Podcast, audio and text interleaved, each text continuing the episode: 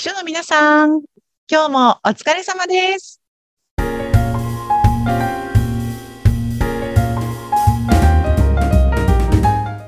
秘書の皆さん、こんにちは。秘書寮編集長、佐々木です。こんにちは、インタビュアーの山口智子です。えー、さあさあ、今日はちょっとオープニングで、ぜひあの、秋はね、秋の味覚、味覚の秋。うんうん。いろいろ美味しいものも出てきますが、あの、好きなフルーツ？多分、佐々木さんいろいろありそうなんですが。なんかありますか？ですね、もう季節関係なく、一番何のフルーツが好きですかって言われたら、あの、プラム？お。ちっちゃい桃みたいなやつ？はいはい、プラム、紫っぽい色。そうそう、初夏のものだと思うんですけど、それがすっごい好きなんですよ。へえ。そう。あの、私、すごいせっかちなので、うん。皮を剥かなきゃ食べられないとか、そういうのがめんどくさそうなんですか？みかんもダメですか？い。そうみかんも、みかんもなんか皮を捨てに行くのとかめんどくさくて。そっか。洗ってそのまま食べられるとかも、ヘタとかもない。いちごもヘタがあってめんどくさいなと思うんですけど。そういうフルーツがもうすごい、あ、ま、もちろん味も好きなんですけど、とにかく手軽に食べられるっていうのがいいなと思って、すごい好きなんですけど、でもこの時期だったら、あの、梨が好きです。いやー、美味しいですね。美味しい、美味しい。うん日本の梨本当に美味しいです。山口さんは好きなフルーツなんですか？なんですかね、あの、最近は今年、シャインマスカットが割とお値段が安くなっていて、結構ね、高級なフルーツで、スーパーでも普通に1500円以上、2000円とかするんで、高っと思ってスルーしてたんですけども、600円台とか500円台のシャインマスカットを見つけて、なんかね、値が下がってるそうなんですよ、今年は。えあやっぱり食べると美味しいから止まらない。あれもね、あの皮のまま、あの種もないから食べら。いいですね。やっぱ美味しいな幸せだなと思いながら。えー、でもそんなに安くなったんだ。そうなんですって。話題になってました。なんかフルーツもね、ピンキリっていうか高いの本当に高くてね、高級品で、あの、よ完全予約制ですみたいなものもあるみたいなので、農家さんによっては。結構、所さんは、あの、そういうのを、あの、お歳暮うん。とか何か、あの、お手土産にしたりとかっていう方も多いと思います。果物。なるほど。知ってそうですね。いろいろとご存知な。ええね、ご存知だと思います。よくね、昔からほら、なんか謝りに行くときには千匹屋さんのメロンを霧の箱に入れて持っていくみたいなのがありましたけど。へえ。で、なんか高級品っていうね、あの、フルーツによってはありますよね、イメージが。ねえ。ですね。うんちょっとね、皆さんも食欲の秋、味覚の秋ですからね。で、私もちょっとシャインマスカット探しに行ってきます。ぜひぜひぜひ、うん安くなってます。はい。ねさて、じゃあちょっと今日はそんな美味しい話題から入りましたが、今日は、さささん、どんなお話で展開していきましょう？前ね、これあの、山口さんにぜひシェアしたいなと思ったんですけれど、今私あの、LINE で毎日動画を配信してるんですけどね。はい。多分、9月中に、9月の中旬ぐらいに流れた動画で、うんあの、オフィスに私、お友達の秘書さんが遊びに来てくださったことがあって、うん二人でね、あの、何本か動画を撮ったんですよ。あ、そうだったんですね。そう。で、そこで私はそのお友達の秘書さんに、あの、過去最大の失敗、何か披露してよっていうふうにうんおねだりしたら、あの、惜しげもなく披露してくださったんですけれども、うん。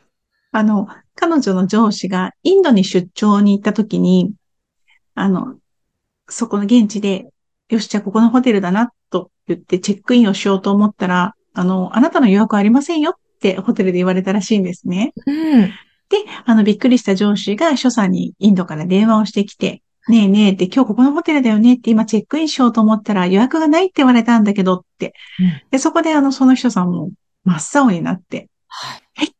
まさか私のミスではと思って見てみたらですね、どんなにあの、いろんなものをひっくり返してみても、自分が予約をした形跡がなかったらしいんですよ。ああ、そうなんですね。そう、すごく長いいろんな国を転々とするようなご出張の工程の中で、うん。変更もいろいろあったので、その日一日分だけホテルの予約がね、落ちちゃったみたいなんですね。こう予約のをするのがうっかりしちゃったみたい。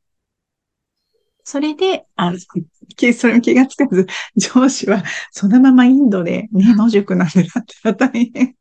ええね大丈夫だったのかしら？なんで。すが、あの、まあ、無事に、あの、そこのホテルでお部屋が空いていたので、うんそのまま一部屋予約をして事なきを得たということだったんですけれども、で、で、つあの、ここから先がすごく秘書としては気になるところでうん、さぞかし怒られたのではないかと。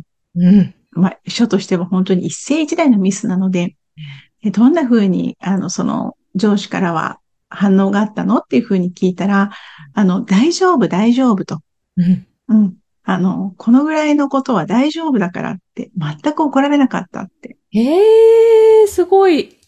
言うんですね。で、うんこれ、な、何なのかなっていうのをよくよく聞いてみたら、うんやっぱり彼女がその日々、その上司に対して、あの、貢献している度合いがすごく大きいんですよね。おはい話を聞いてみると。おうだから、まあ、要は、信頼貯金がう、もう、とてもとてもそれは、それは積み上がっていて、うん。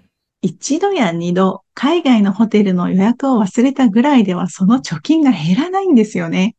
はあ、そうなんですね。そう。だから、ら、ね、もし、なんか日々、なんていうのかな、もう、残高不足みたいなね、あの、貯金が全くなくって赤字っていう状態で、さらに、そのインドのホテルの予約をしてなかったという事態が起きたら、もしかしたら同じ上司でも激怒なさったかもしれないんですけれども、うん。やっぱり、その、普段からの貯金を貯めておくってすごく大事だなというふうに思いました。そのお話を聞いて。本当ですね。うんいや、素晴らしい、本当の積み重ねですね。貯金、信そうな頼。んですよ。あ大切です。やっねぱり。そうなんです。あの、以前に今年の、え、何何月ぐらいだったですかね。あの、小池百合子東京都知事の秘書の方にね、うん。お越しいただいて、で、あの、お話をいろいろお伺いさせていただいたときにも、やっぱすごくびっくりするようなミスをなさっていて、ええ。あ、そうなんですね。その秘書の方も、うん。そう、あの、知事と、あと SP の方をお連れしてうん、なんかホテルで中の会合があるということで、知事に急いでください、急いでくださいって言って小池さんを、と SP の方を急いで遅刻しちゃうからって言って、そのホテルにもうみんなで走って行って、うん。ほそのホテルのドアをバーンと開けてみたら、なんとそこの会場が真っ暗だったと。うん。一日間違えてたらしいんですよね。もう、なんか、冷や汗どころじゃないですね。もう、血の気が引いて倒れそうな。そうなんですよ、そうなんですよ。それでも、やっぱりあの、そんな怒る、怒られることはなく、だったりとかね。なんか他の、あの、ことだったとしても、あの、なんていうかな、本当に信頼貯金が溜まっているので、そういったミス、まあ考えてみるとすごく大きなミスなんですけども、それでも怒られることはないっていう、その、まあ秘書の方、荒木さんっておっしゃるんですけれども、例えば、あの、まあ、小池さんが参加する何かパーティーみたいなのに、荒木さんが小池さんよりも行くのも 遅れてしまったっていう時なんかもうん、小池都知事は何とおっしゃるかというと、あ、彼女はきっと私のために私の講演者さんとかと話していて、きっと捕まってしまって来るのが遅れたのねって思ってくれるそうなんですよ。へえう。ん。あの、お化粧してて遅くなったんでしょうとは思わないと。この人は常に私のために頑張ってくれてるんだっていう全幅の信頼があるので、うん何かが起こった時にもうすべていいように考えてくれるんだそうなんですよ。へえ、すごいなやっぱりね確かに、もし自分が、そういう逆の立場だったら、やっぱりすごく頑張ってる、こう、普段からね、いろいろな成果を出してると、ちょっとミスしたら、あ、全然大丈夫、大丈夫って思いますもんね。そうなんですよ。あだから、まあ、変にね、なんかこう、点数稼ぎをしようと、こう、ベンチャラしようとか、ごまをすろうっていうのは、それはそれで上司の方々も、あの、器の大きい方だから、ね、見抜いてしまうと思うんですけれども、本気で真摯で頑張ろうと、この人のために、あの、少しでも貢献をしていこうっていう気持ちで働いていることは、やっぱり相手に伝わるんだと思うんですよね。うん。から、それ、その状態でミスをしても、やっぱ怒られることはないし、その残高は減らないって、すごくいい話だなと思って、なんかそうするともうミスをしちゃいけないんだって、異常に緊張しながら、萎縮しながら働く必要もなくなってくるんですよね。そうですね。だからの、びのびと働けて。うん。あの、あとね、そうするとパフォーマンスも上がってきますもんね。そうそうそうそう。うんそうなんですよ。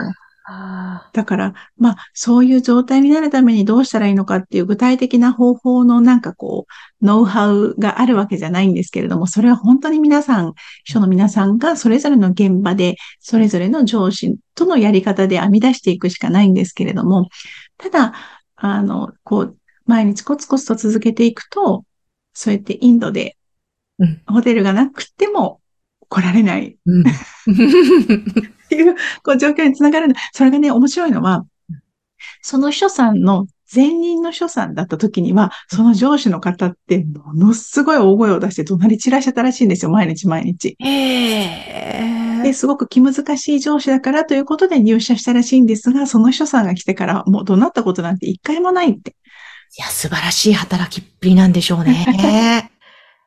そうなんです。うん。だから、そういう怒鳴るね、怒りん坊の上司に仕立てるのも秘書さんだけど、うん。ジェントルマンにするのも秘書さんなんですよね。もう、なかなか深いですね。そうもなんですよ。だから、こう、上司のことを責める前に、やっぱりね、自分のあり方はどうかなっていうのを見てみるっていうのも、秘書さん大事かもしれないですよね。うですね。いやー、ちょっとね、ぜひぜひ皆さん信頼貯金日頃から、ね、貯めまくっていきましょう。ね、コツコツ、あの、貯金箱に貯めていきましょう。ですね。えーそして今日もね、少しお話しされてました LINE 公式アカウント動画配信毎日、佐々木さんされていますので、ぜひこちらもご登録ください。番組概要欄の。ストリオのホームページからご覧いただけます。はい。はい。今日もありがとうございましたあ。りがとうございました。この番組は秘書さんのためのお花屋さん青山花壇の提供でお送りいたしました。